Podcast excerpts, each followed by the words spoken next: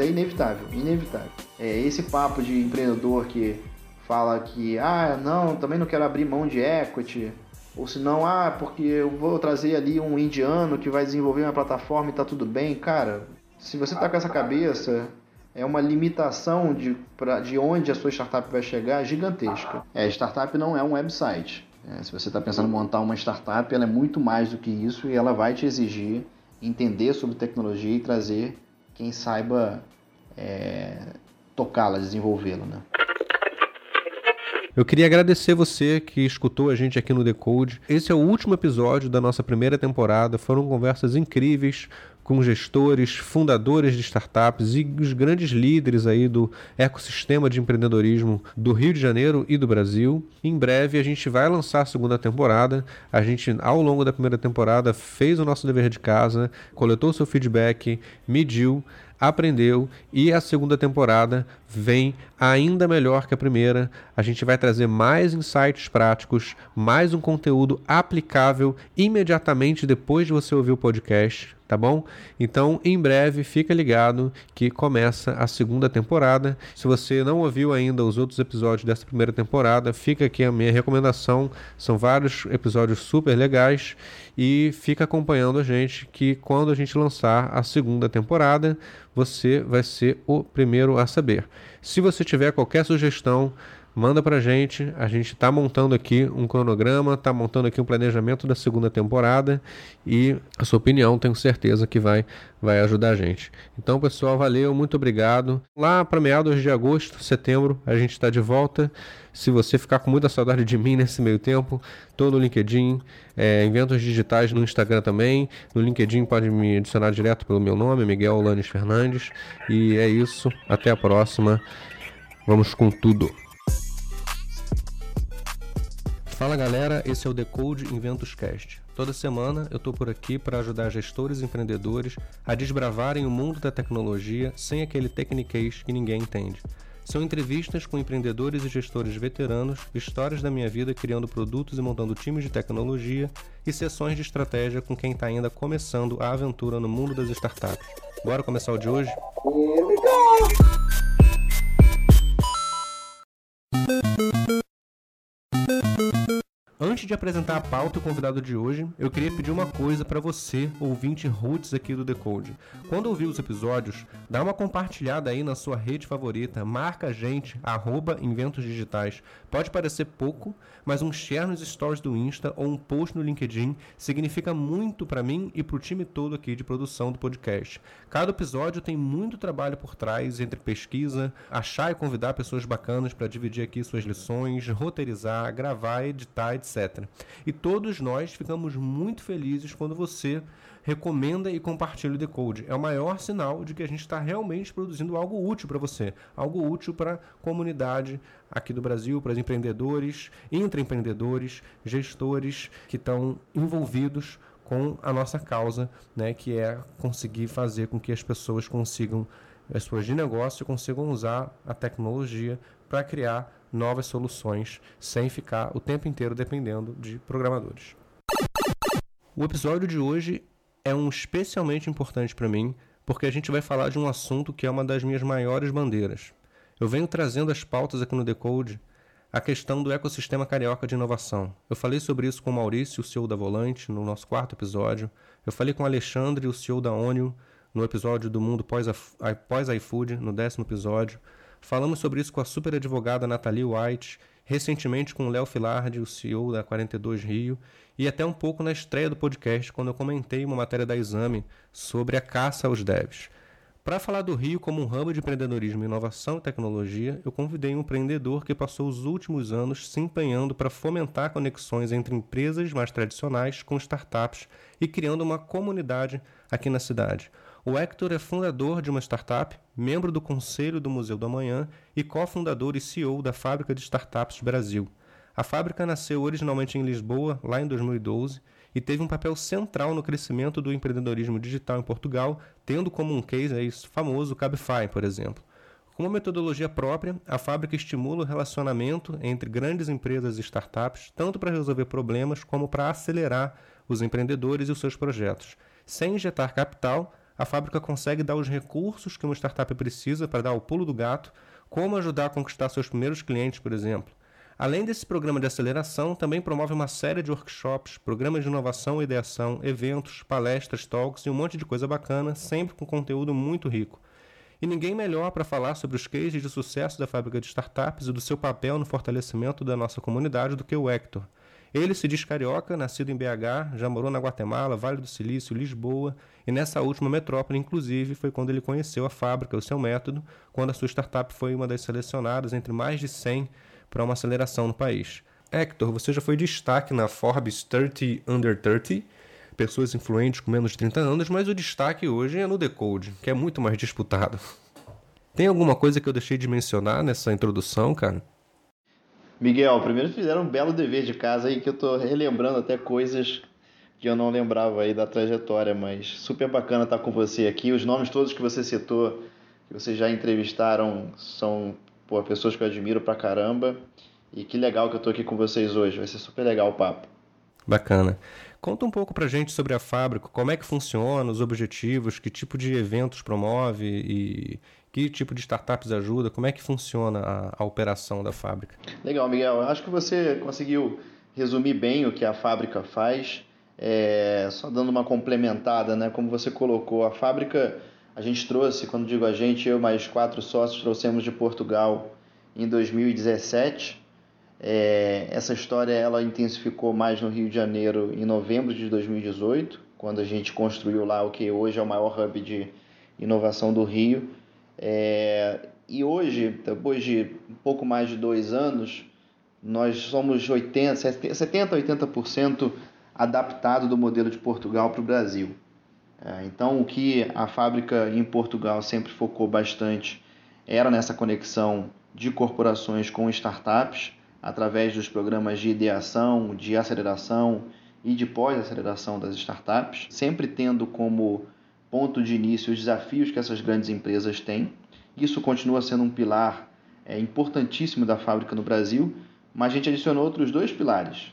Um pilar que é a parte de cultura de inovação, que é a parte onde a gente precisa trazer uma corporação e trabalhar desde o seu board até o nível mais operacional, para que a empresa consiga entender né, os desafios e oportunidades do mundo de inovação aberta que as startups também compõem, que as, é, as melhores práticas das startups possam ser trazidas para dentro da companhia, mas obviamente adaptadas para que elas se tornem mais ágeis, uh, mais descentralizadas e que resolvam seus desafios mais rápido. Então esse é um pilar muito importante, especialmente para um, para um ecossistema brasileiro que vinha é, se desenvolvendo é, no que tange as corporações relacionadas com as startups. E a gente adicionou um outro, um outro pilar, que é um pilar de marketing, muito por uma experiência é, de hoje, quem é a CMO da fábrica, que também é minha sócia, a Ula Amaral, é onde a gente via a oportunidade de trabalhar as marcas dessas corporações para que elas fossem vistas dentro do ecossistema como a melhor empresa daquele segmento para a startup relacionar. Então a parte de branding acaba sendo, sendo um suporte também para que a cultura da empresa seja é, transformada, mas que também o ecossistema de startup se aproxime dessa, dessa empresa. Então o que a gente faz como business é isso, o nosso cliente então a gente é um negócio multilateral, né? Significa que eu tenho dois clientes, a startup e eu tenho a corporação. A diferença é que a corporação é, é, é quem me paga, né? O cliente que me paga e a startup é aquele cliente que eu quero potencializar, que eu quero fazer ela crescer para fazer negócio com essas grandes empresas. Além disso, né, na fábrica e como o espaço físico, né, que a gente está morrendo de saudade nessa pandemia, é, a gente tem tudo que a gente pode fazer para fomentar o ecossistema. Então a gente tem uma arena super legal, uma arena de 98 pessoas, que acontecem eventos diários lá, ah, que é um ambiente aberto, inclusive, qualquer pessoa pode submeter o seu evento, tem um time de curadoria nosso que avalia e você faz gratuitamente. Então a gente tem eventos de jurídico para startups, tecnologias emergentes, empreendedorismo feminino, é uma bandeira que a gente levanta muito. A gente tem os nossos cafés da manhã empreendedor às terças-feiras, que é um espaço aberto para a comunidade empreendedora interagir. A gente tem um espaço que é a entrada da fábrica, que tem uns 250 metros quadrados, que é um espaço aberto para você ir trabalhar o dia que você quiser e interagir com, com, a, com, a, com as pessoas. Então, dentro do nosso ambiente, a gente tem bastante coisa para fomentar esse empreendedorismo, especialmente no Rio, que é onde a gente está. Então, esse é um pouquinho aí do que, que a gente vem fazendo como business, mas também como fomento aqui é, ao empreendedorismo do Rio. Legal, Hector. E uma coisa que eu ia te perguntar é se, se tem alguma diferença no modelo de negócio da fábrica aqui no Brasil em relação a Portugal. O que, que muda? Assim, a gente tem uma coisa mais óbvia que é a escala, né? No Brasil a gente tem mais pessoas do que em Portugal. Mas em termos da operação, vocês fizeram muitas adaptações é, em comparação com que na forma como funciona em Portugal? A gente fez sim, Miguel, e eu vou ter dar um passo atrás e te explicar um pouquinho como começou essa história, que é curioso. Eu acho que vai dar para entender bem. É, eu e o Bruno, o Bruno é um dos meus sócios da fábrica e meu irmão de vida, a gente se conhece desde os 4 anos de idade, a gente fez faculdade junto, todas as startups que eu criei junto, foi junto dele. A gente tinha ido em 2014 para o Vale do Silício morar um tempo e a gente ficou alucinado com aquilo dali. A gente foi viver mesmo como, como alguém que, que, que vive no vale. Né? A gente morou numa hacker home, que era uma casa que só tinham empreendedores e pessoas que trabalhavam em Facebook, Google e outras é, tech companies de lá. E a cabeça ficou completamente transformada. Né? O mindset sobre o, como que o empreendedorismo e inovação conseguem transformar uma sociedade foi o que nos tocou muito. Só que o Vale do Silício era um abismo de diferença para a realidade do uhum. Brasil. Né? E, não, e aí as pessoas ficam muito nessas, né, de ah, tem o não sei o que vale, tem não sei o que vale. É, uhum. assim, é um abismo de diferença, não é um benchmarking para gente, é absoluto. E aquilo, a gente foi na Plug and Play, que é uma aceleradora super renomada no mundo todo, que também tinha um business de conectar corporações com startups, mas dentro da realidade deles, né, de funding que não acabava mais, de, pô, se você for conversar literalmente com um barman, o cara vai saber falar com você sobre startup. Então os caras respiram isso 24 horas por dia, mas não era uma realidade daqui. Quando a gente voltou do Vale em 2015, a gente logo depois, né, resumindo a história, a gente foi selecionado pela fábrica de startups, como você comentou, para ir para Portugal.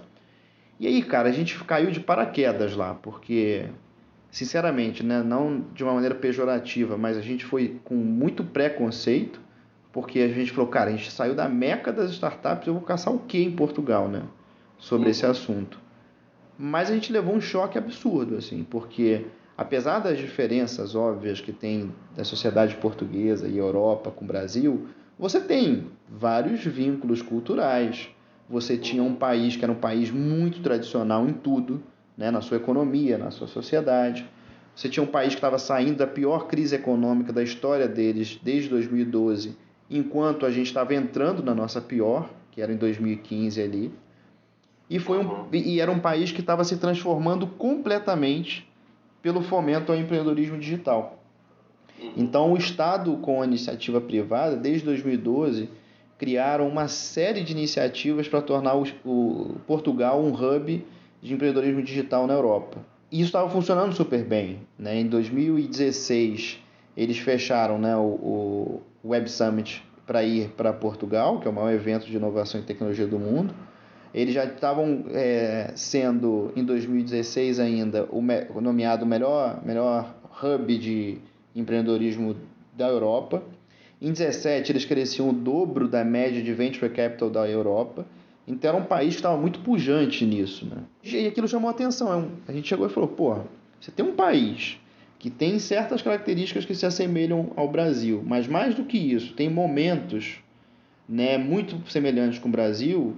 É daqui que a gente pode levar alguma inspiração para o Brasil em questão de business. Né? E essa alucinação que a gente sempre teve com, com o Rio de Janeiro, de querer fazer alguma coisa por aqui, por, por sempre nos incomodar isso, a gente acabou escolhendo a fábrica porque tinha um modelo muito muito equilibrado, né? Você tinha um modelo de fomentar o empreendedorismo, porque a gente trabalhava desde programa de base, né, que é o programa de ideação, que até hoje a gente faz, que é um programa que junta pessoas é, de skills diferentes para montarem times e começar uma startup do zero, que daí uma boa parte do nome Fábrica de Startups. E ele tinha um business muito equilibrado, porque ele tinha uma corporação que estava buscando resolver desafios e entrar nesse mundo de startups pagava por isso. Né? Diferente da, das aceleradoras tradicionais que ficavam pegando o equity da startup, o que tem um risco gigantesco, tem conflitos de interesses gigantescos, a gente nunca foi muito dessa frente. Legal. É, e, e, como é que é esse intercâmbio que vocês fazem? É, é, você falou que fizeram algumas adaptações aqui. É, eles de lá já aproveitaram alguma coisa que a gente modificou aqui? Como é que é essa troca com, com o pessoal? Existe um, um, uma troca constante? Qual é a visão dos portugueses em relação ao ecossistema aqui no Brasil? Acho que é uma, uma pergunta interessante da gente explorar. Isso é muito interessante. Eu, até, eu estava até conversando com o time de Portugal na semana passada e, e, a gente fica tão apaixonado com, com a cabeça deles, né? especialmente representada pelo fundador da fábrica em Portugal, que é o Antônio Lucena.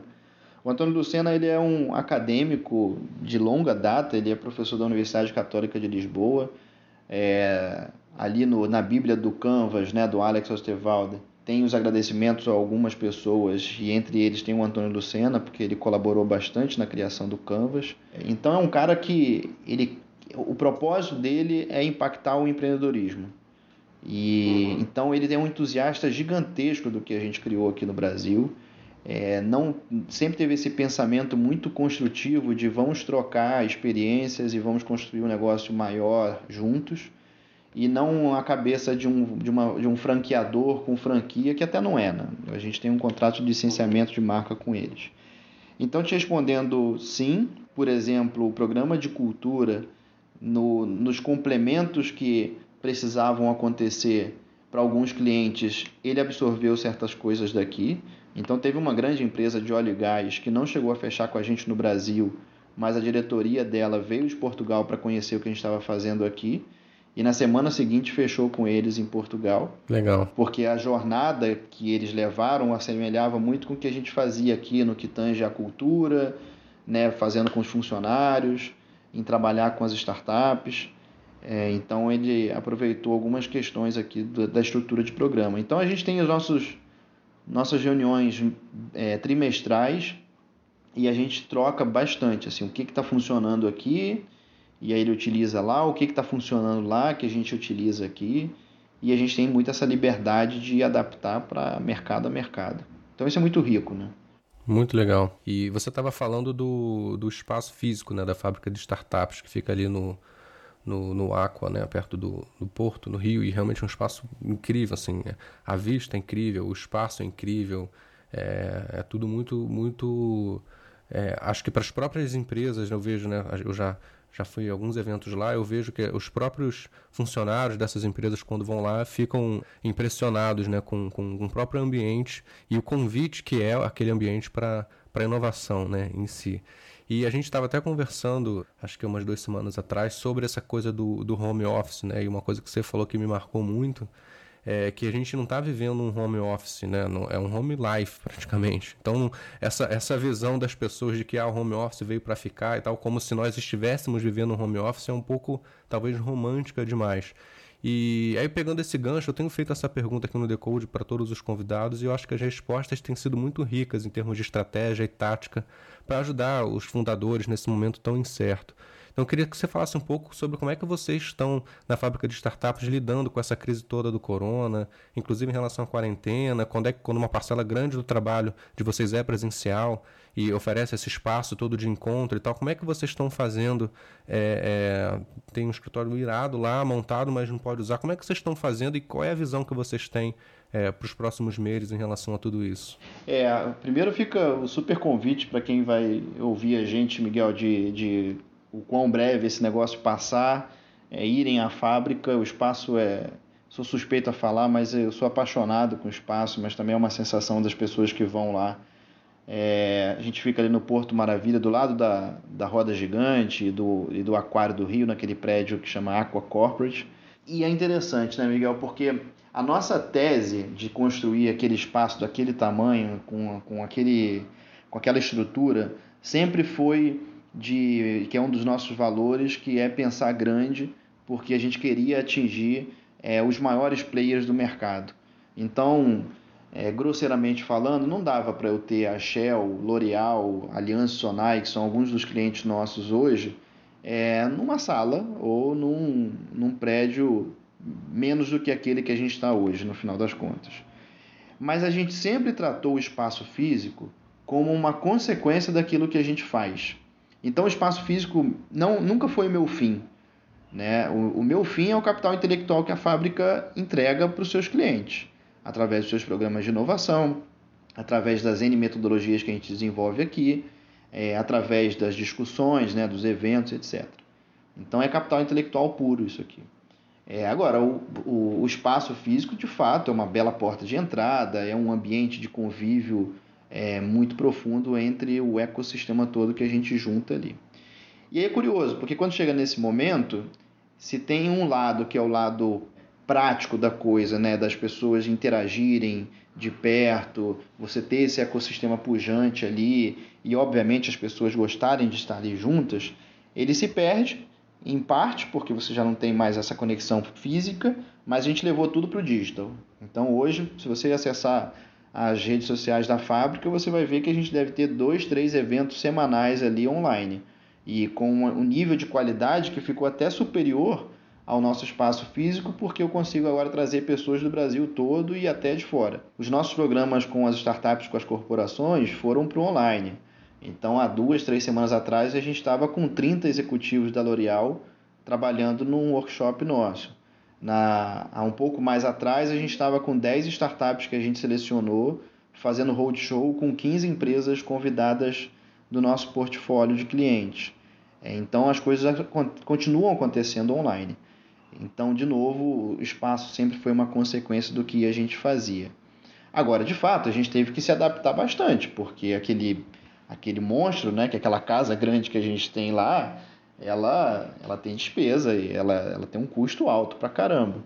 E a gente não perdeu nenhum cliente nessa crise, graças a Deus. A gente, na verdade, trouxe outros dois um deles foi a Qualicorp, que é o líder em administração de planos de saúde, então um player de saúde. E o outro a gente vai revelar em breve, mas é no setor de óleo e gás, que vieram para complementar uma carteira que a gente já tinha bem rica. Então a gente se adaptou nesse sentido, é, mostrando que o espaço físico é muito legal, mas ele é consequência do que a gente faz. Então realmente o que a gente faz tinha que estar no digital e é para lá que ele foi. A gente se adaptou é, mostrando, colando com o nosso parceiro ou com o nosso cliente, é, para mostrar o quão relevante a gente era e o quão rápido a gente consegue adaptar ou criar alguma coisa para atender os anseios dele nesse momento. E aí, eu acho que de uma maneira mais geral, assim, o que que. E aí, como gestor falando, né? E aí, eu, eu liderando a fábrica. O primeiro desafio absoluto, desde o day zero dessa confusão, né? Desde o dia no dia 14 de março, que foi o dia que a gente anunciou né, que a gente ia fechar a fábrica. A prioridade era cuidar das pessoas, né? E era cuidar das pessoas barra cuidar da cultura da fábrica. Que é uma coisa que eu tenho discutido muito com pô, o Maurição, que falou com você da Volante. A gente é super parceiro, a gente tem um, um grupo de amigos que conversa bastante. E a gente discutia, né, nesse momento, o quão importante é você cuidar das pessoas e aí cuidar desde a saúde mental do cara até deixar ele muito por dentro das coisas que estão acontecendo com a empresa, ser muito transparente. Então, pô, as nossas reuniões semanais passaram a falar de fluxo de caixa abertamente para os funcionários. Assim, cara, como é que está o nosso fluxo de caixa, quais as ações que a gente está tomando. Então, essa transparência deixa todo mundo tranquilo para trabalhar. É, e, ao mesmo tempo, a parte da cultura porque esse é o momento que o, a empresa, uma startup, ela vai ser testada, ela vai ser estressada para ver se realmente aquela hype né, do propósito, do, do, do melhorar o mundo, de cuidar dos colaboradores, de construir as coisas juntas, ela é verdade ou ela é só uma fantasia. Então, o que significa que é, a gente pode tomar decisões duras, sim, mas a maneira que a gente vai colocar essas decisões duras, elas precisam estar alinhadas ainda com os valores que você sempre mostrou para esse time. Né? É, é, a maneira que você vai conduzir um trabalho à distância, sendo empático, de o cara ter um filho, de o cara morar, morar com a família e não conseguir trabalhar em determinados horários, também vai ditar se você está é, tá alinhado com a cultura que você formou na empresa ou não. E a gente sempre se preocupou muito com isso, porque a cultura da fábrica é um dos grandes valores que a gente tem até percebido por cliente. Então era muito esse cuidado das pessoas e com a cultura nossa. É... E o segundo ponto é um ponto super desafiador, e eu te falo desafiador porque é um desafio diário, que é um pouco de tomar as decisões é, num híbrido ali de momento e também um pouco de leitura de cenário do que vem depois. O que eu quero dizer com isso, né? É, eu preciso tomar decisões de fluxo de caixa imediatas, porque eu preciso respeitar o momento, preciso apertar o cinto, etc, etc. Mas tem um limite, porque tem certas decisões que eu, que eu, que eu tomo que eu posso prejudicar o negócio daqui X meses que eu estou enxergando que esse negócio vai voltar a explodir porque o mercado vai retomar e etc. Então existe uma. É um pouco de você não tomar decisões só olhando para o meio do furacão. Uhum. Porque depois que o furacão passar, esse negócio continua existindo. Né? E para onde você quer ir? Você quer perder a oportunidade de crescimento? É, ou você quer ser tão é, é, conservador a ponto é, de se prejudicar para a onda que vem depois? Então era um pouco desse híbrido, né? de ficar olhando o momento, tomar decisões para cá e ao mesmo tempo olhar para o que vem depois e, se, e estar preparado para ele. Né? Então, é sempre um desafio grande. É engraçado você, você falando isso, que eu vejo muitas empresas, é, as, as, empresas grandes, que justamente colocaram as decisões em suspenso, né? Então, é, um pouco isso que você está falando. Eu acho que o, o, a demora para tomar decisão é um, um, um, problema, às vezes, até mais sério do que, do que outros, porque fica tudo, assim, em aberto, né? É, e, e nisso as pessoas vão, vão esquecendo que aquela marca existe, se ela para de fazer o marketing, se ela para de divulgar seus produtos, se ela para de se preocupar em aparecer. Então essa coisa de, de as decisões precisam ser tomadas, né? Não dá para deixar tudo em suspenso. E aí, nesse sentido, eu, eu ia perguntar para você quais são os conselhos que vocês estão dando para as startups, né? Nesse que já é um negócio de incerteza e a gente está vivendo um momento de maior incerteza ainda. Então, quais são os principais conselhos que vocês estão dando para as startups que vocês, as parceiras, né, as startups que vocês aceleram na fábrica hoje? É, acho que a primeira está muito em linha com o que você está trazendo aí das corporações, né, demorarem a tomar decisão. Assim, sendo empático com a situação, né, é, essa é uma crise completamente diferente das outras, por motivos óbvios, uma questão de saúde, é, de uma escala global, mas também porque ela traz uma incerteza gigantesca. Né? Se a gente pegasse março, eu não tinha a menor ideia, eu, lembro direitinho, eu falei assim, não, a gente vai entrar aqui dia 17 de março, provavelmente ali para o dia 15 de abril, esse negócio já passou e a gente está voltando para o escritório. A gente está 90 dias em casa. Então essa incerteza faz com que as corporações, que sempre estão é, acostumadas a tomarem decisões muito suportadas pela certeza, pela, pela redução de risco, ficassem estagnadas. E aí é um ponto que a gente está trazendo os empreendedores, Miguel, para a essência da startup, para aquilo que a literatura lá do, do, do, do Steve Blank traz do que, que é uma startup. Então, a startup ela foi, ela, ela sempre, ela foi criada num ambiente de incerteza. Então, se ela não se cria num ambiente de incerteza, é, tem alguma coisa errada. Ela provavelmente é um, um empreendimento com uma franquia, ou ela está é, tá replicando uma marca de uma corporação. Ela não é uma startup. A startup ela vive sempre em ambientes de incerteza.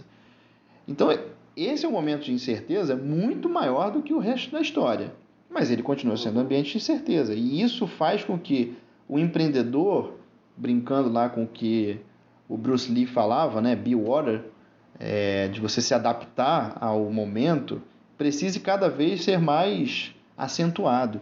Então, o primeiro ponto que a gente trazia é: empreendedor, não fica apavorado, desesperado de que ah, acabou minha startup, o mercado se, se dissolveu, eu não vou ter mais dinheiro para capital. Cara, essa é a realidade do empreendedor. Se você não está. Eh, se você está assustado com esse momento e você não consegue se adaptar, é o momento de você treinar isso em você.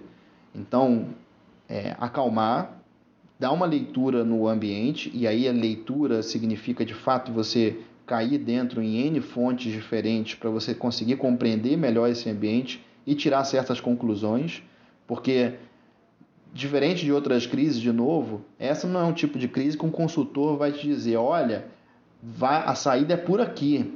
Cara, não existe. Se alguém tiver te dando certeza que existe uma saída, é, tem alguma coisa estranha, porque isso não tem precedente.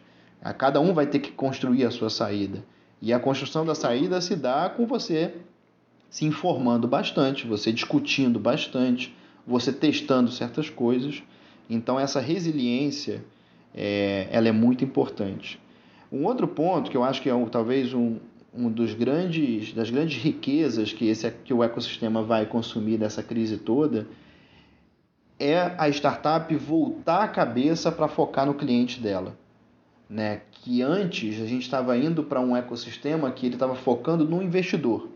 Então você tinha startups que não conseguiam tirar a ideia do papel se ela não tivesse um anjo na mesa ou um seed money na, na mesa. É, eu conversei com muito empreendedor que queria fazer protótipo para o investidor. Para o investidor, ex exatamente. Não, que precisa fazer um protótipo para captar e tal. É, e, e, eu já ouvi perguntas para investidores do tipo, ah, qual tipo de, de mercado que vocês investem?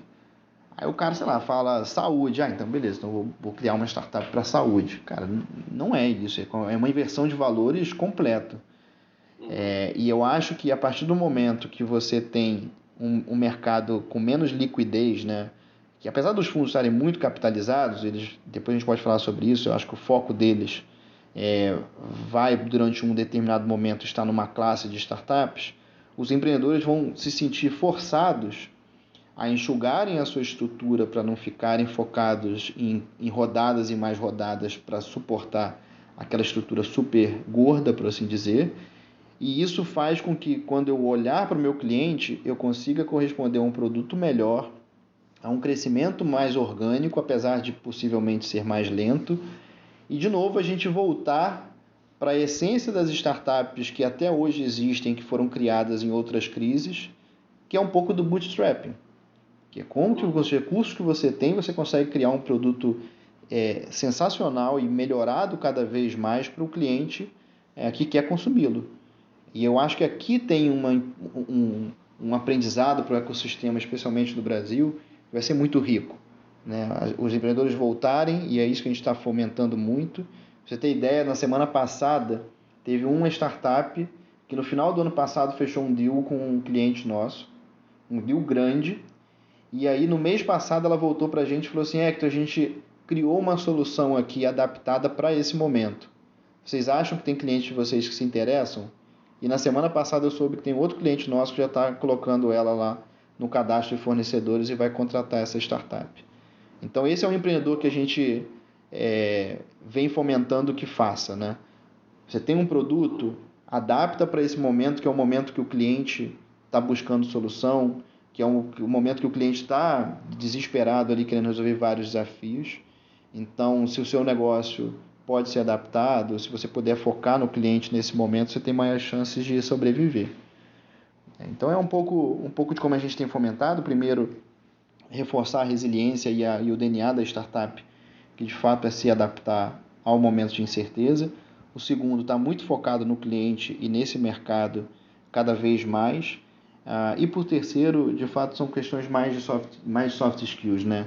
Do, desse empreendedor, ele é, ter muita sanidade mental nesse momento para tomar decisões, né, para não se precipitar porque está desesperado, que não consegue enxergar é, saída ou porque está tudo muito incerto, porque senão toma a decisão errada mesmo. É, se você a afobação, né, de ter que ter que fazer tudo correndo e você acaba tomando uma decisão sem pensar muito bem no longo prazo, né, que é o que você estava falando. Completo, completo. E assim, é, a única. É, é muito doido, né? Eu tava conversando com, com o pessoal, eles estavam comentando que talvez seja uma das poucas é, vezes na história que você consegue ter mais visibilidade do longo prazo do que do curto prazo.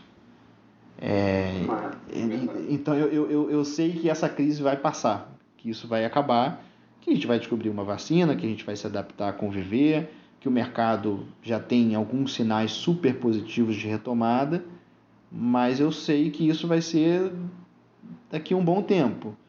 É, mas eu não tenho ideia o que vai acontecer em dezembro. Eu não sei se a gente vai para a praia ver os fogos, eu não sei se o mercado vai voltar rápido. Então, Você precisa ter a cabeça muito equilibrada uh, para conseguir tomar certas decisões. Senão você sempre fica tomando decisão no meio desse furacão todo e isso só tem a se prejudicar. E uma coisa que você, você falou aí que me chamou a atenção, essa coisa do, do consult, dos consultores que não vão conseguir dizer é, exatamente o que, que, o que, que vai ser, o que, que você deve fazer, né? É, e é engraçado que, apesar disso ser uma verdade, a gente vive, além da epidemia do, do coronavírus, uma epidemia justamente de consultores que, que, né, que dizem o que, que vai acontecer, o que, que deve acontecer. É, tem um verdadeiro mercado aí da pandemia é, de pessoas que estão realmente ganhando bastante dinheiro, é, até de uma certa forma se aproveitando muito do medo de algumas pessoas. E aí, falando de mercado, é, a gente tem essa coisa mais óbvia da, da, das empresas de telemedicina, os apps de delivery, e-commerce, né, que estão obviamente crescendo, mas são empresas ou startups que já estavam estruturadas e funcionando. Né? Eu estou falando aqui no mercado Brasil especificamente. É, mas e as startups que estão sendo criadas agora, né? Porque esses consultores eles vão sempre citar aquela coisa do que, ah não, na, nas crises sempre surgem as startups. Então o Airbnb surgiu numa crise, o Uber, o Quickstarter, o Spotify, o Slack começaram no meio da crise de 2008. Então a gente está vivendo na verdade um, um, mundo de oportunidades nessa crise também. É, mas assim, mais pé no chão além desses setores mais óbvios de saúde e tal, qual, quais são os outros setores que você acha que, que vão conseguir, de alguma forma, criar novos negócios de fato aqui no Brasil? Isso é um bom ponto, Miguel. Eu, eu sempre, eu e eu acho que o time da fábrica, a gente sempre se cercou muito dessa tese mesmo, né, de que é, saindo um pouco do clichê, né, mas da crise atrai oportunidades a fábrica de startups em Portugal nasceu em 2012, que foi o mesmo ano que Portugal começou a sair da crise econômica. A gente abriu a fábrica em 2017, que se não me engano foi o ano que o nosso governador, um, né, mais um governador, tinha sido preso e o estado estava numa calamidade total. E as pessoas falavam: você é maluco, você vai montar isso no Rio de Janeiro, por que você não vai montar em São Paulo?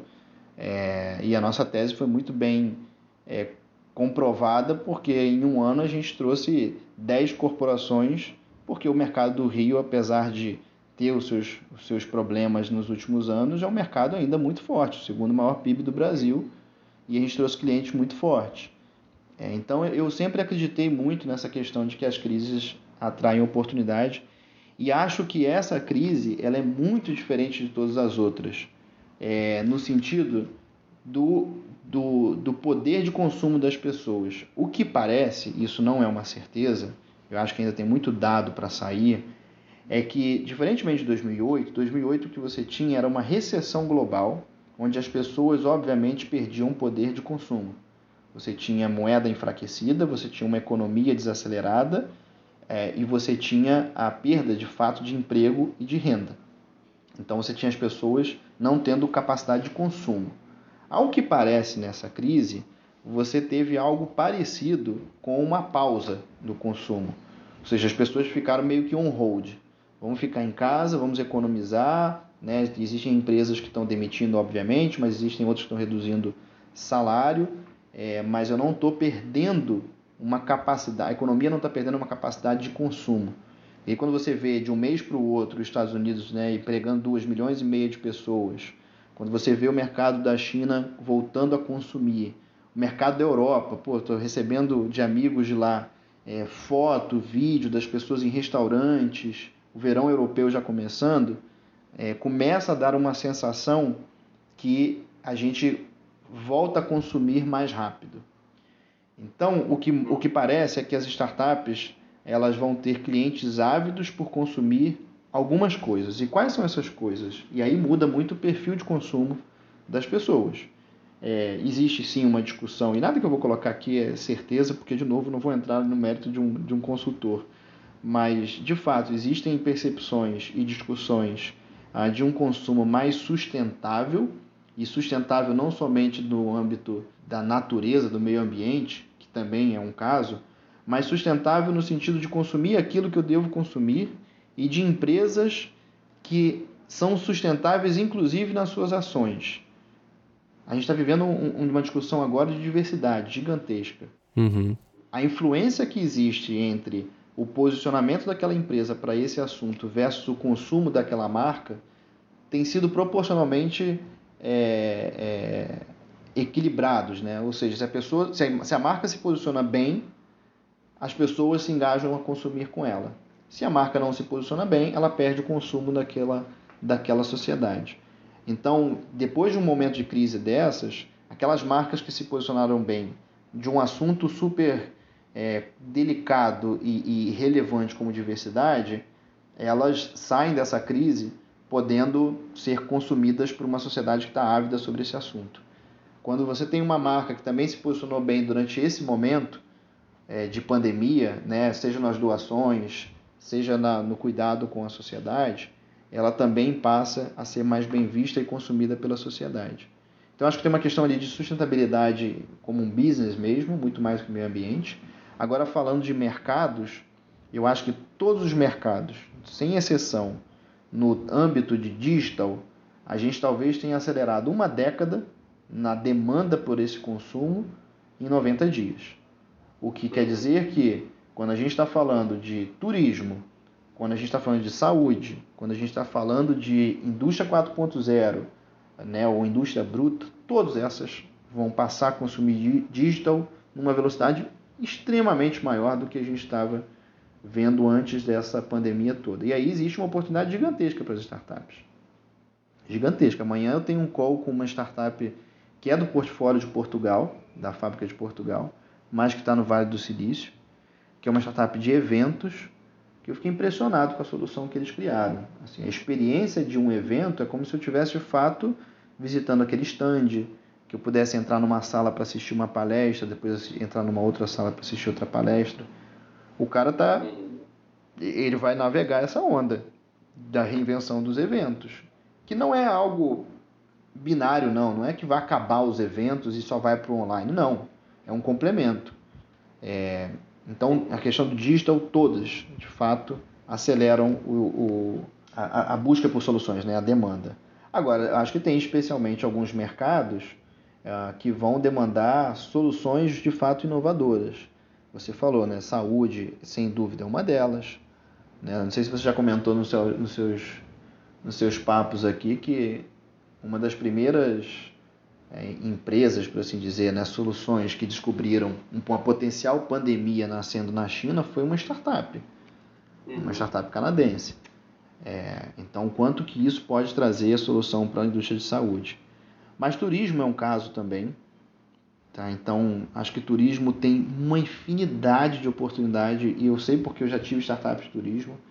Então, desde você digitalizar pequenos hoteleiros, você conseguir gerar treinamento ah, para cidades turísticas como Búzios, por exemplo, como é que você treina é, desde o garçom, passando pelo guia turístico, ah, enfim, para toda a cadeia turística que se envolve.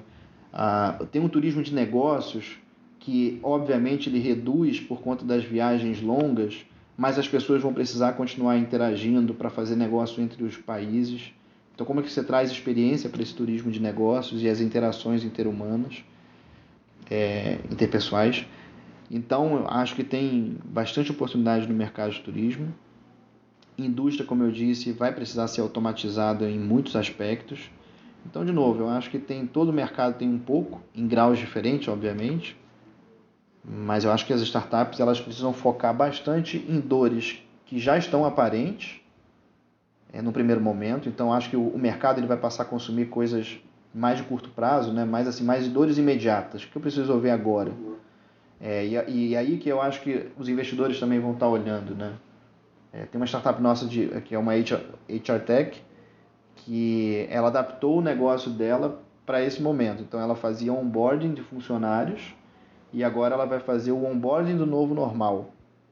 Puta, isso é um golaço, porque você tem um onboarding agora de toda a companhia, porque de fato eles estão entrando numa nova empresa, com nova dinâmica de trabalho e etc. Puta, isso é um tipo de solução que corresponde a uma dor imediata do mercado. Então, o investidor, para reduzir o risco dele, ele quer olhar também quais são as dores de mais curto prazo que você está atendendo.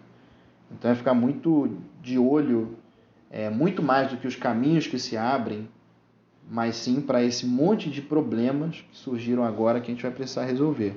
E que se você pega esses exemplos que você trouxe, é, né, o Airbnb, o próprio Buscapé, conversei com o Romero Rodrigues, algumas semanas atrás, na fábrica, é, eles direcionavam dores daquele momento. Uhum. É, o Airbnb 2008 você tinha uma crise, como a gente estava falando, de recessão é, econômica, e os caras criaram um Airbnb numa demanda de pessoas que queriam ir num evento no Vale do Silício e não tinham grana para ficar pagando hotel. E os caras sublocaram um quarto que tinham disponíveis. As pessoas toparam dormir num, num colchão de ar. E eles perceberam que tinha uma demanda gigantesca de pessoas que queriam fazer dinheiro abrindo as suas casas e pessoas que topavam dormir nessas casas porque era mais barato. Então são problemas que nascem nesses períodos, né, mais imediatos para você corresponder à dor. Você, você então você estava comentando, né, que você foi formado em, em administração e foi para o Vale do Silício e aí foi quando começou nessa nessa vida de, de, de, startup e que, e que acaba se tornando uma vida muito mais próxima, digamos assim, da tecnologia do que uma carreira mais tradicional. Né? Startup, quase que por definição, está muito ligada à, à, à, tecnologia. E você não teve uma formação na área de tecnologia, como inclusive muitos fundadores de startups não têm. E não é à toa que existe esse problema de encontrar o CTO, de montar a equipe de tecnologia e, e, e até um dos objetivos aqui do, do, do, desse nosso podcast é desmistificar um pouco essa, essa questão. Então, o que eu queria te perguntar nesse sentido é como é que você aprendeu sobre tecnologia e que dicas você dá para esse empreendedor que não é formado em tecnologia, mas morre de medo em montar sua startup justamente porque não entende de tecnologia? Como é que ele, como lidar com essa com essa situação no mundo onde o programador é cada vez mais é, demandado, né? E você tem uma oferta cada vez menor de bons profissionais de tecnologia para você conseguir montar um negócio. Bom, primeira coisa de todas, cola no Inventos Digitais, porque queria eu ter conhecido vocês na época que eu estava empreendendo. E, e, isso é muito curioso. Em 2014, Miguel, você já era ali daquela época, você já estava inserido nesse assunto. O assunto de startups ele era muito mais restrito. Né? Você, muito, pô, eu lembro que uhum. a Tripling, que era a startup nossa, ela se propunha a, a criar um planejamento de viagem personalizado, conhecendo o seu perfil e seus gostos. Então você tinha uma necessidade ali muito de inteligência artificial, de você minerar dados e etc. E pô, isso não era um profissional que, tá, que era cheio no mercado. E por a gente não entender de tecnologia, que foi inclusive o principal objetivo da gente ter ido para o Vale. Tá? É, eu e Bruno a gente falava, cara, a gente precisa mergulhar é, num ambiente que seja essa, esse empreendedorismo digital, né? que traga de fato tecnologia para o negócio. E na Plug and Play a gente estava mergulhando era nisso.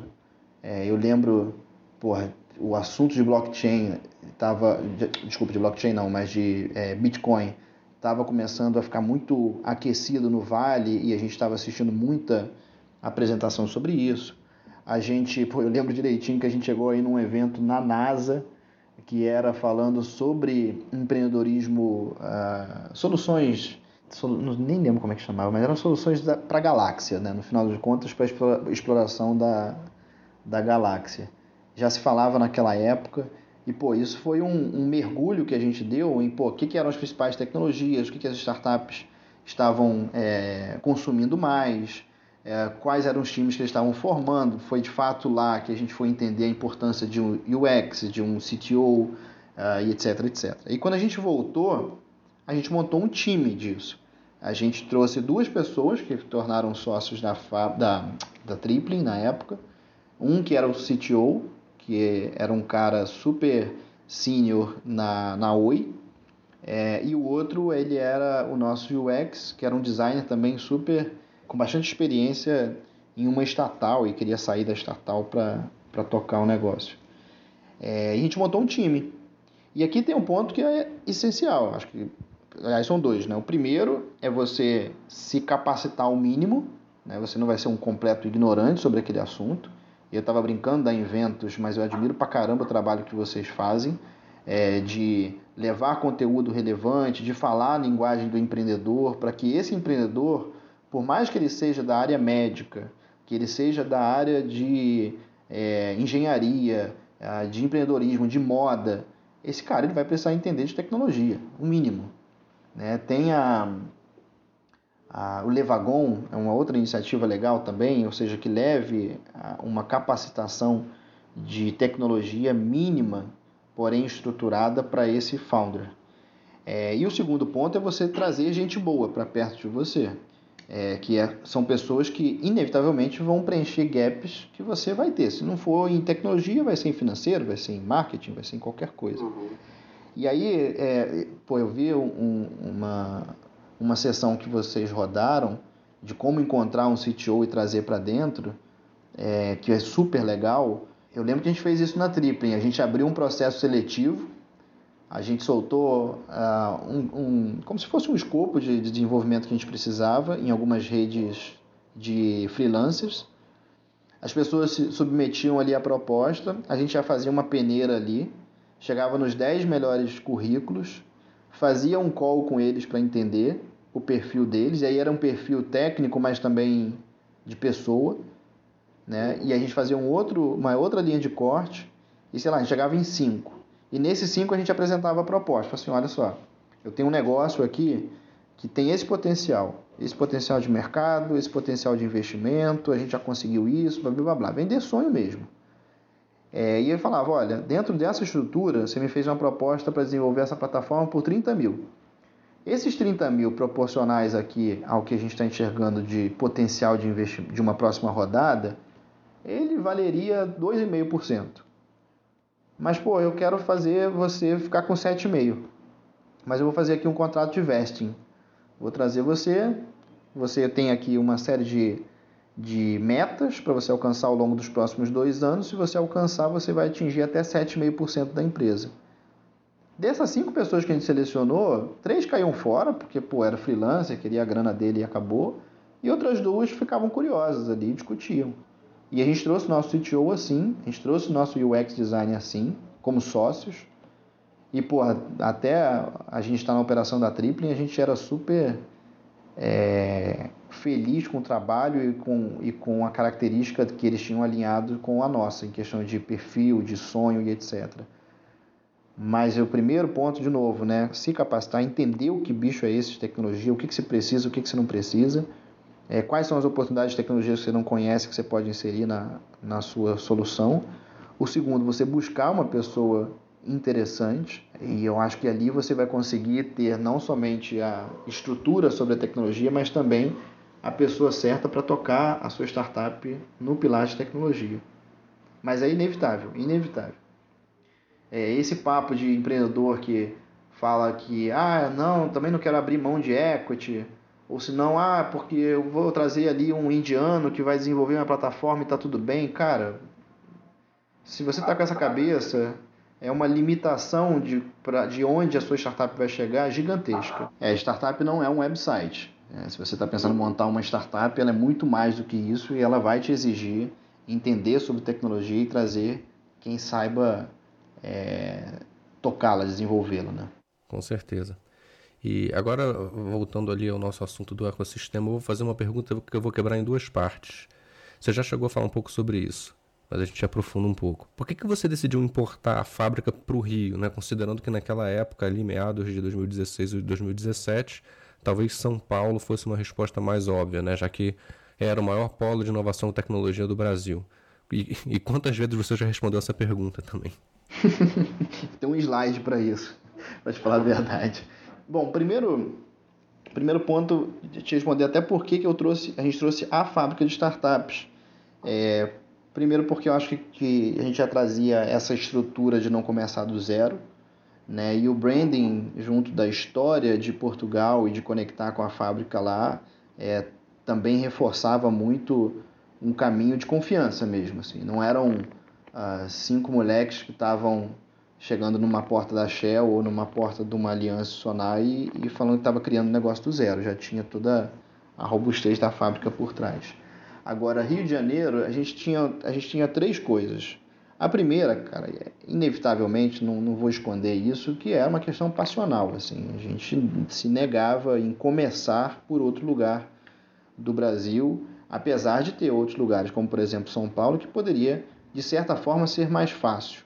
E aí talvez seja, fosse mais fácil a gente construir, a gente fazer um, um potencial cliente entender, mas não necessariamente seria mais fácil para o business, porque aí estava ligado a segundo aspecto que a gente colocou na nossa tese, que era o Rio de Janeiro é um mercado gigantesco, né? como eu disse, é o segundo maior PIB do Brasil, tem ainda muitas grandes empresas aqui, é uma vitrine para pro, os outros países no mundo, né? seja para o Brasil, seja para outros países no mundo. Então a gente, como é uma terra ainda de um oceano azul para esse assunto, né? claro que você tinha algumas iniciativas. Né? Você, a 21212 tinha parado em 2014, 2015. Você tinha outras iniciativas, spots, né? iniciativas que faziam um programa de aceleração, ainda no modelo de equity. Né? Você tinha um WeWork que estava começando a nascer no Rio de Janeiro, mas era um coworking. É, mas você tinha um oceano azul para aquilo que a gente começou a fazer no Rio. E a gente falou, cara, aqui é muito mais difícil você começar, porque tem um processo de educação ao mercado, de funding, é, que nem era o nosso caso, porque a gente não trouxe funding externo, é, mas tem uma oportunidade de mercado gigantesca, porque tem um mercado muito grande e tem um oceano azul aqui, porque não tem ninguém ainda explorando esse mercado. Então essa era a segunda oportunidade da nossa tese. E a terceira era de, de condições, de, de capacidade, de potencial que o Rio de Janeiro sempre teve nesse assunto e continua tendo.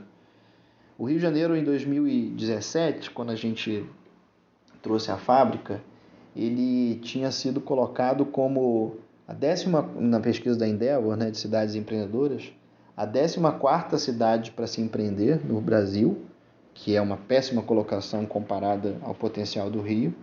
Uh, e, no aspe e, e essa pesquisa ela estuda sete aspectos. E no aspecto de inovação a gente estava em terceiro lugar, que é um dos aspectos mais importantes para isso que a gente está buscando, né? que é empreendedorismo de impacto de digital. Em 2018, o Rio de Janeiro tinha passado de 14 para sexto ele tinha lugar, subido oito posições, já era a cidade que mais tinha subido no Brasil. E de terceiro lugar, que a gente era inovação, a gente passou para primeiro. Então tinha um, um, um, potencial de Rio de Janeiro extremamente relevante em vários aspectos. No aspecto de centros de pesquisa que a gente tem aqui, é, centro de pesquisa, seja uma Fiocruz, uma Embrapa, seja é, o, o Fundão. Existiam universidades, o maior investimento da América Latina da L'Oréal que foi o centro de pesquisa deles no Fundão também.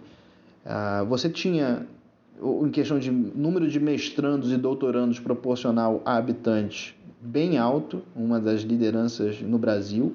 Pesquisa e desenvolvimento, né, a verba de óleo e gás, de energia, é muito relevantes aqui. Enfim, você tinha todo, talvez o arcabouço ali para essa inovação acontecer muito estruturado frente a outros lugares do Brasil. Agora, você, tem um, você tinha um gap gigantesco em transformar essa inovação, essa pesquisa em negócio na prática. É, a gente ficava, ainda fica, né, muito na fase do paper, da pesquisa básica, e a fábrica era exatamente isso. A gente, numa, numa parte estrutural do ecossistema, era fomentar o empreendedorismo, então é desenvolver pessoas para ter um mindset empreendedor, para ter ferramentas para empreender, para tirar uma ideia do papel, para tirar uma pesquisa do papel. E por outro lado, era a gente encontrar potenciais projetos para a gente gerar escala e conectar com um potencial grande cliente, como as corporações que a gente tem relacionamento. Então, assim, o casamento ele era perfeito. Número um, porque você tinha um mercado pujante, mas pouco explorado.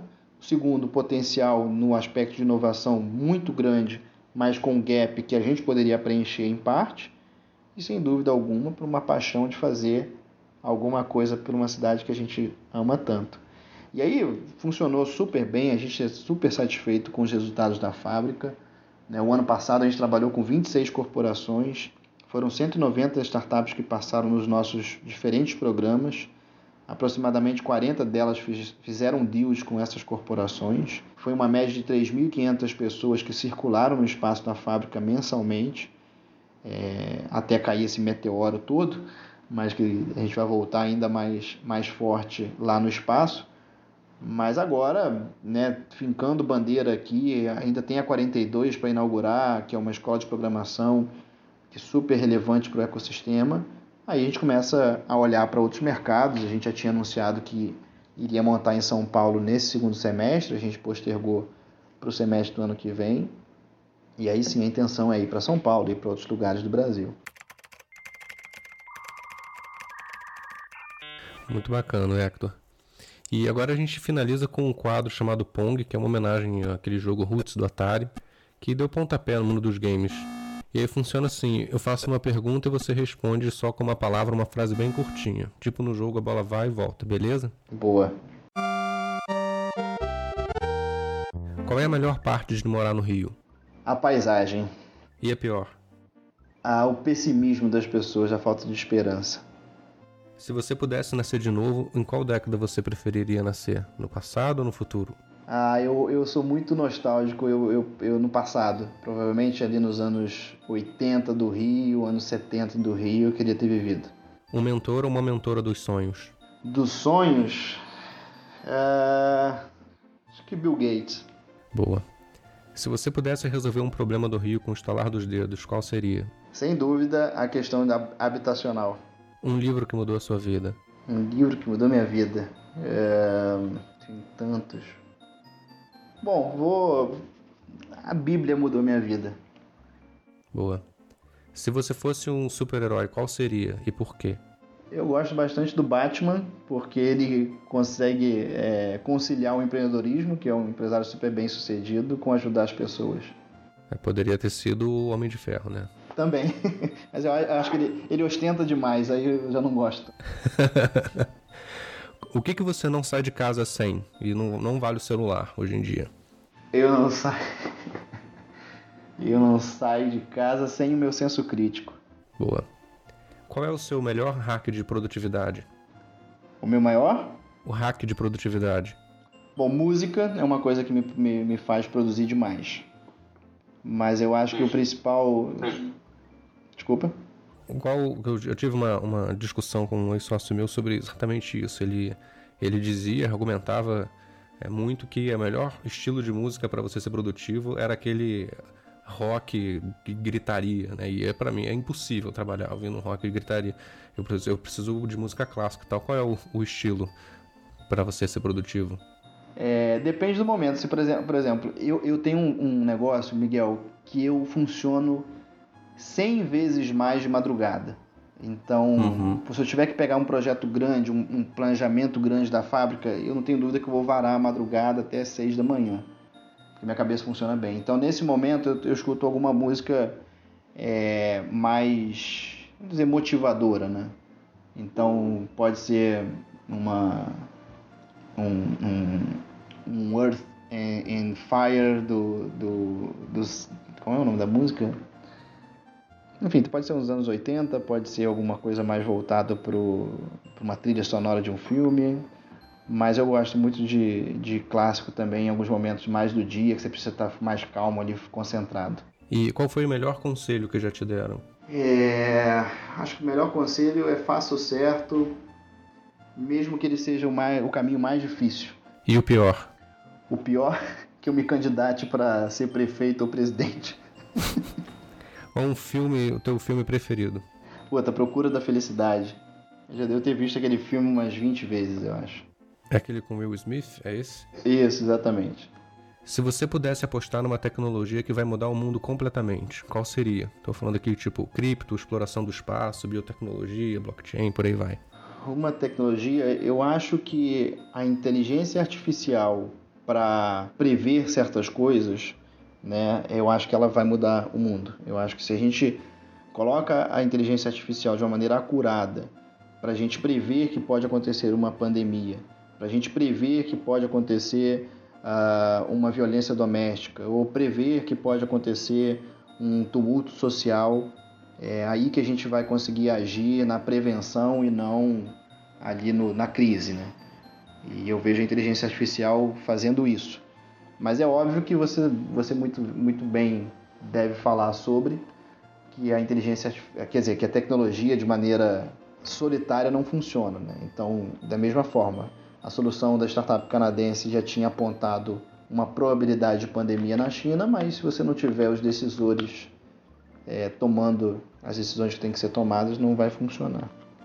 E aí, sobre inteligência artificial, otimista, neutro ou pessimista? Nós seremos dominados pelas máquinas? Eu não acho que a gente vai ser dominado, mas eu estou muito neutro porque eu ainda não consegui enxergar a sociedade dizer onde que ela quer que o humano ocupe. Eu acho que a gente tem, a gente tem deturpado muito a discussão. A gente parece que discute onde que a tecnologia tem que estar para depois a gente encaixar o humano, enquanto deveria ser o contrário. Né? Então, eu ainda estou muito neutro nesse assunto porque eu não tenho visto debates muito relevantes de quem deveria ter sobre, sobre isso. Se você pudesse construir um avatar de um empreendedor ou empreendedora perfeitos, quais seriam as três principais habilidades desse empreendedor ou empreendedora? O primeiro pode soar clichê, mas é a capacidade de não enxergar o impossível. Lá na fábrica a gente tem uma frase, né, que é seja realista, planeje o impossível. Isso é muito importante para o empreendedor, senão você vai ficar sempre criando website, não vai criar algo que vai mudar o mercado. Então é não acreditar no impossível. Uh, o segundo ponto é uma capacidade de trabalhar, de, de persistir fora do comum. É como se você soubesse que quando você começasse a empreender, você vai ter uma família te questionando, você vai ter amigos que nem eram amigos saindo fora, você vai ter namoradinhas que você vai ter que deixar de lado em certos momentos porque não você não consegue se dedicar como você deveria dedicar. Então, tem uma, uma capacidade de persistir ali por conta de um propósito maior ou, ou, ou de um foco que você tenha. Então, uma capacidade de persistência gigantesca. E por último, esse senso que não é, não é só colaborativo, mas é um senso de você conseguir compartilhar o seu sonho com pessoas boas, engajar pessoas boas no seu sonho.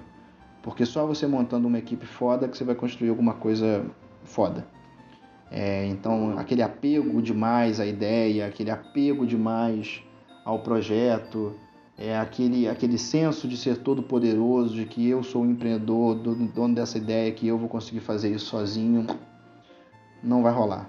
Ou você vai muito, vai dar um, um, um, um tiro muito curto e não vai chegar em lugares muito altos. Então acho que é isso. É, primeiro ponto, não acreditar no impossível a capacidade de persistência e o terceiro, o de compartilhar o seu sonho e trazer pessoas boas para perto. Se a sua vida tivesse uma trilha sonora, qual seria a música? Caraca, essa é difícil pra caramba. Eu acho que I Feeling Good, da Nina Simone. Eu gosto, essa é uma das minhas músicas preferidas para tocar bons projetos. E finalmente, Mario ou Zelda? E se você não sabe quem são, você pode me chamar de nerd. Certamente você é muito mais nerd do que eu, mas eu conheço os dois. Mario, Mario. Você prefere qual deles? Mario, Mario Bros. Mario, né? Inclusive é o nosso tema aqui do podcast.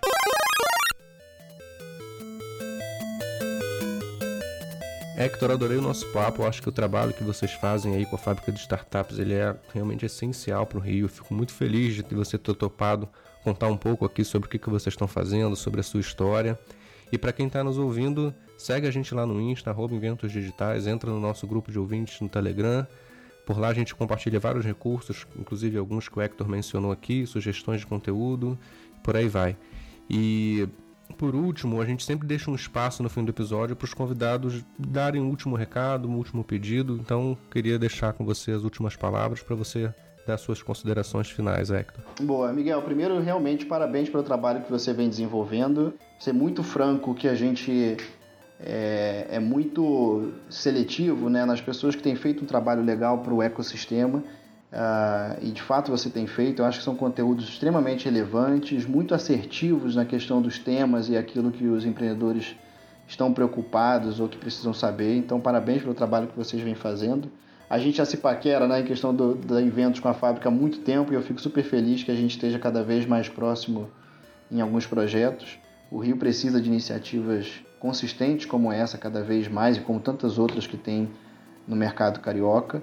É, Para quem está ouvindo a gente, é, fiquei super contente de bater esse papo aí durante um pouquinho mais de uma hora. A fábrica está sempre aberta para vocês, é, seja no ambiente físico, seja no ambiente digital. Uh, tem meu LinkedIn, Hector Guzmão, enfim, é, mantenham contato. A gente está aqui para construir uma cidade melhor, mas também um ecossistema mais forte que, consequentemente, vai impactar num país mais forte. Acho que o empreendedorismo no Brasil está passando por um momento único na história, muito porque, de fato, essa crise traz muitas adaptações que a gente vai sair mais maduro, apesar de ter uma ponte ali até esse momento final muito dura, muito conturbada. Ao mesmo tempo, tra traz muita oportunidade bacana. E se a gente for respirar um pouquinho e olhar para o redor, a gente vai perceber que nenhuma vez na história a gente tem ouvido tanto falar de pequeno empreendedor, né, de startups de tecnologia no Brasil quanto agora. E isso é um sinal muito positivo de como que a gente vai sair dessa muito melhor. Então mantenham-se firmes, se juntem mais. A gente não vai conseguir sair dessa tormenta sozinho, porque senão as perturbações vêm na mente. Então se juntem, troquem mais, batem um papo, contem com a gente, contem com iniciativas como eventos e vamos embora fazer aí momentos melhores do que esse que a gente passou agora. Obrigado mesmo, Miguel. Obrigado por todo mundo que está ouvindo a gente. Obrigado você, Hector. Até a próxima.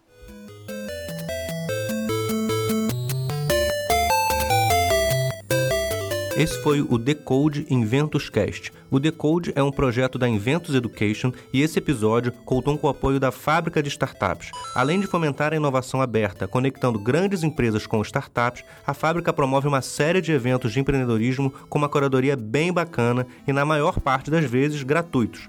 Eu mesmo marco presença em muitos deles. Para conferir a agenda, dá uma olhada no Insta, FabStart, ou no site www.fabricadestartups.com.br e se você curtiu o que ouviu aqui, não seja fominha, divida com seus amigos. Se você não curtiu, divida do mesmo jeito, vai que eles têm uma opinião diferente da sua. Valeu por passar esse tempo aqui comigo, espero que tenha sido produtivo, que você tenha gostado. Semana que vem tem mais. Valeu!